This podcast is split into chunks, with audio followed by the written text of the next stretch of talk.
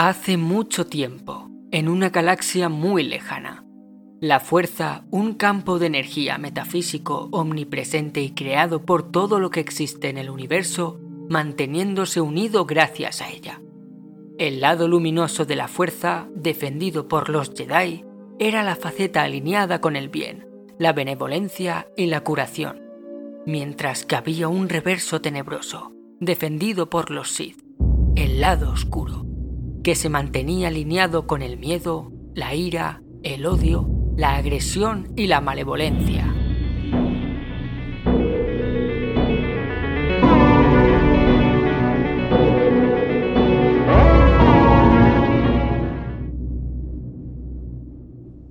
Hablar de Vader es hablar de Anakin. Es hablar de su pasado, de su pasado como esclavo, siendo tan solo un niño, donde sus aspiraciones y sueños le mantenían vivo y con una gran sonrisa. Hablar de Vader es hablar del Anakin poderoso y rebelde, maltratado por el Consejo Jedi desde la desaparición de Qui-Gon. Hablar de Vader es hablar del Anakin que se debatía entre el bien y el mal, y muchas veces entre lo correcto y lo que ordenaba la Orden Jedi. Pocos pudieron entender cómo el maestro Qui-Gon, en tan solo unos días, pudo entenderle, comprenderle, verle. Ni tan siquiera el denostado y sumiso Obi-Wan, que utilizó el poder de este joven para intentar llegar a lo más alto del Consejo Jedi. Sin lugar a dudas, el maestro Qui-Gon lo habría desautorizado y se hubiera posicionado al lado de su aprendiz y en contra de maestros como Windu o el anciano Yoda que al final, con sus ideas retrógradas que ejercía, sobre todo con los clones, tratándolos en muchísimas ocasiones como simples máquinas creadas para morir por y para la República, lo que hacía realmente era perjudicar la democracia.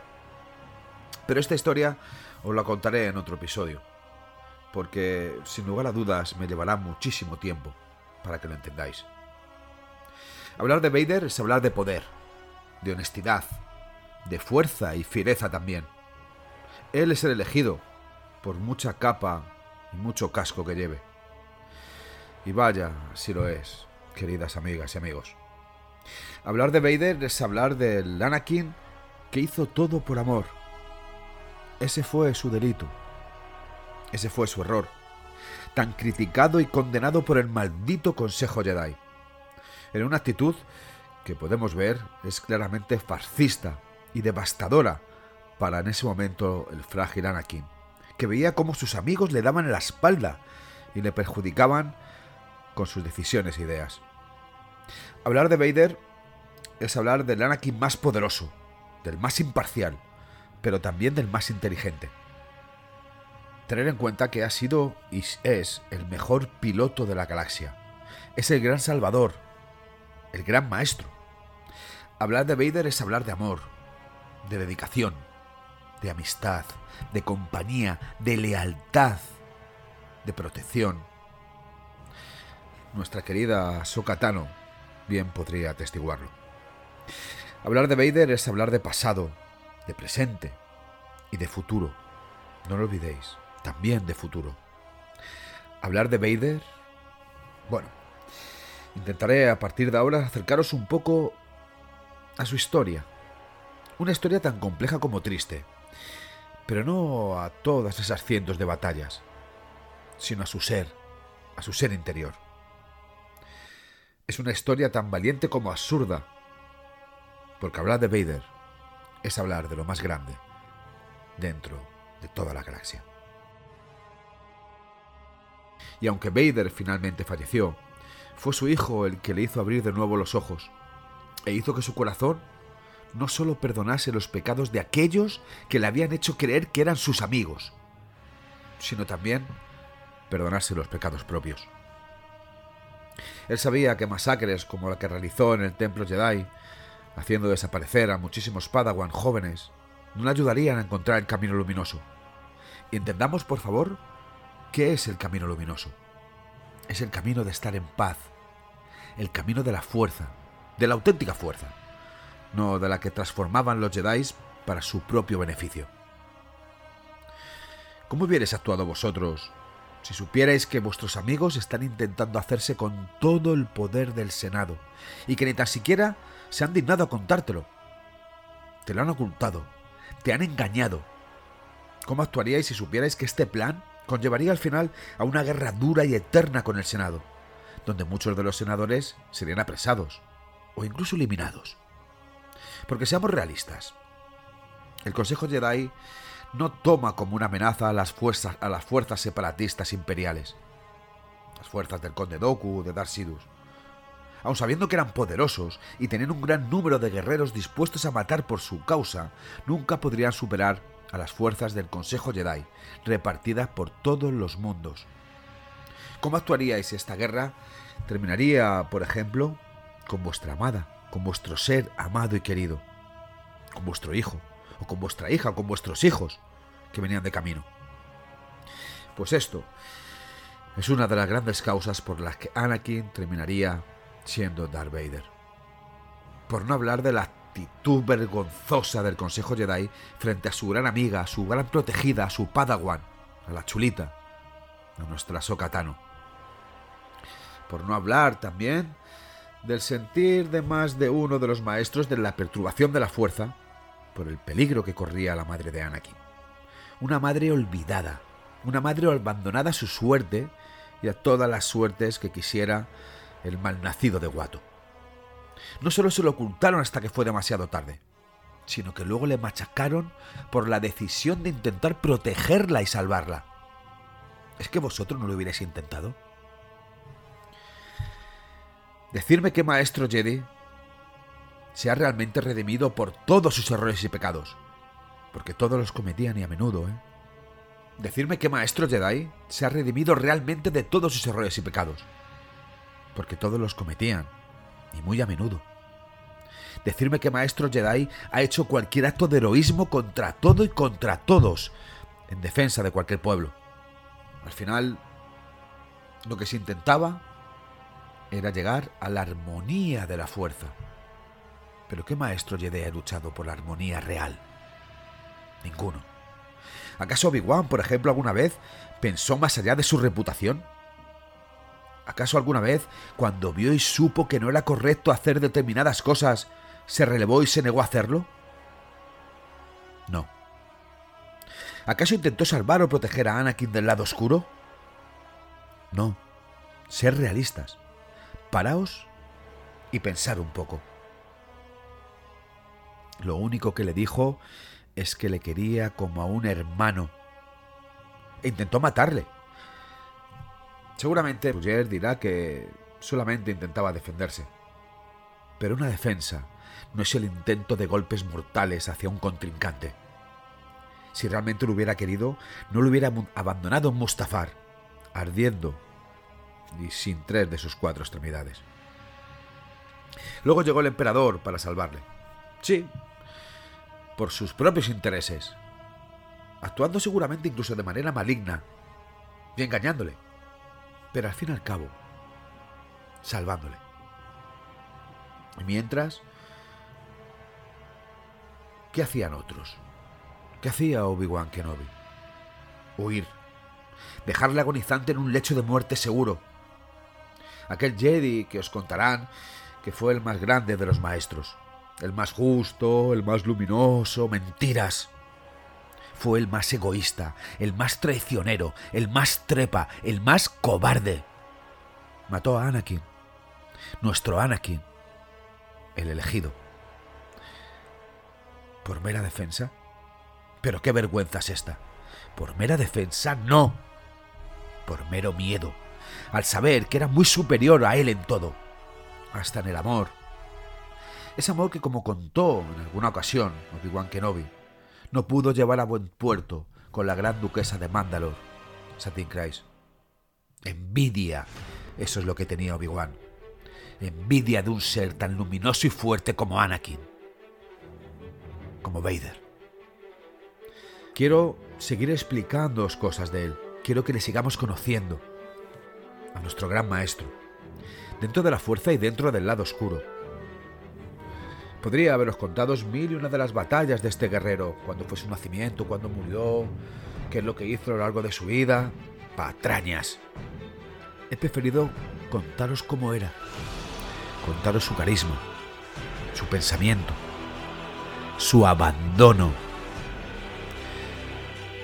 Ya solo me queda decir que los dueños de la galaxia velen la memoria de este gran hombre. Palabra de Sid, porque este es el camino.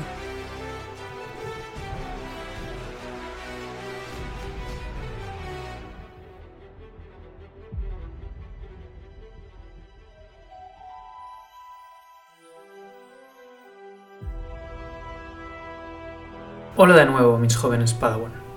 Me alegro mucho de estar aquí con todos vosotros, después de tan largo tiempo.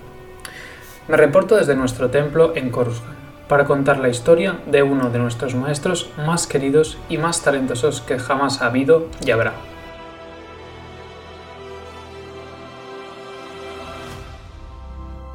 Él compartió silla con los grandes maestros Yoda y Windu en el alto consejo del templo en el que nos encontramos.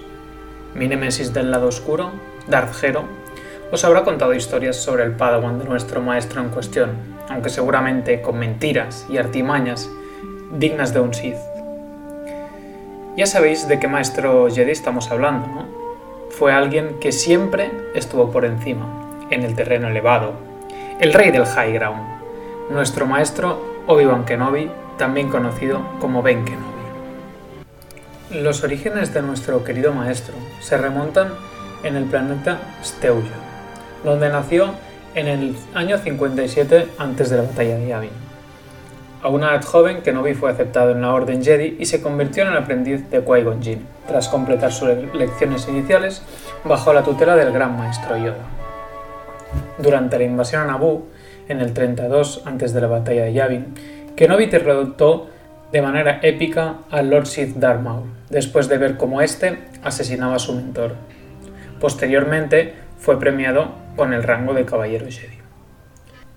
Kenobi también comenzó a entrenar a Anakin Skywalker, habiendo prometido a su maestro moribundo que el chico se convertiría en Jedi.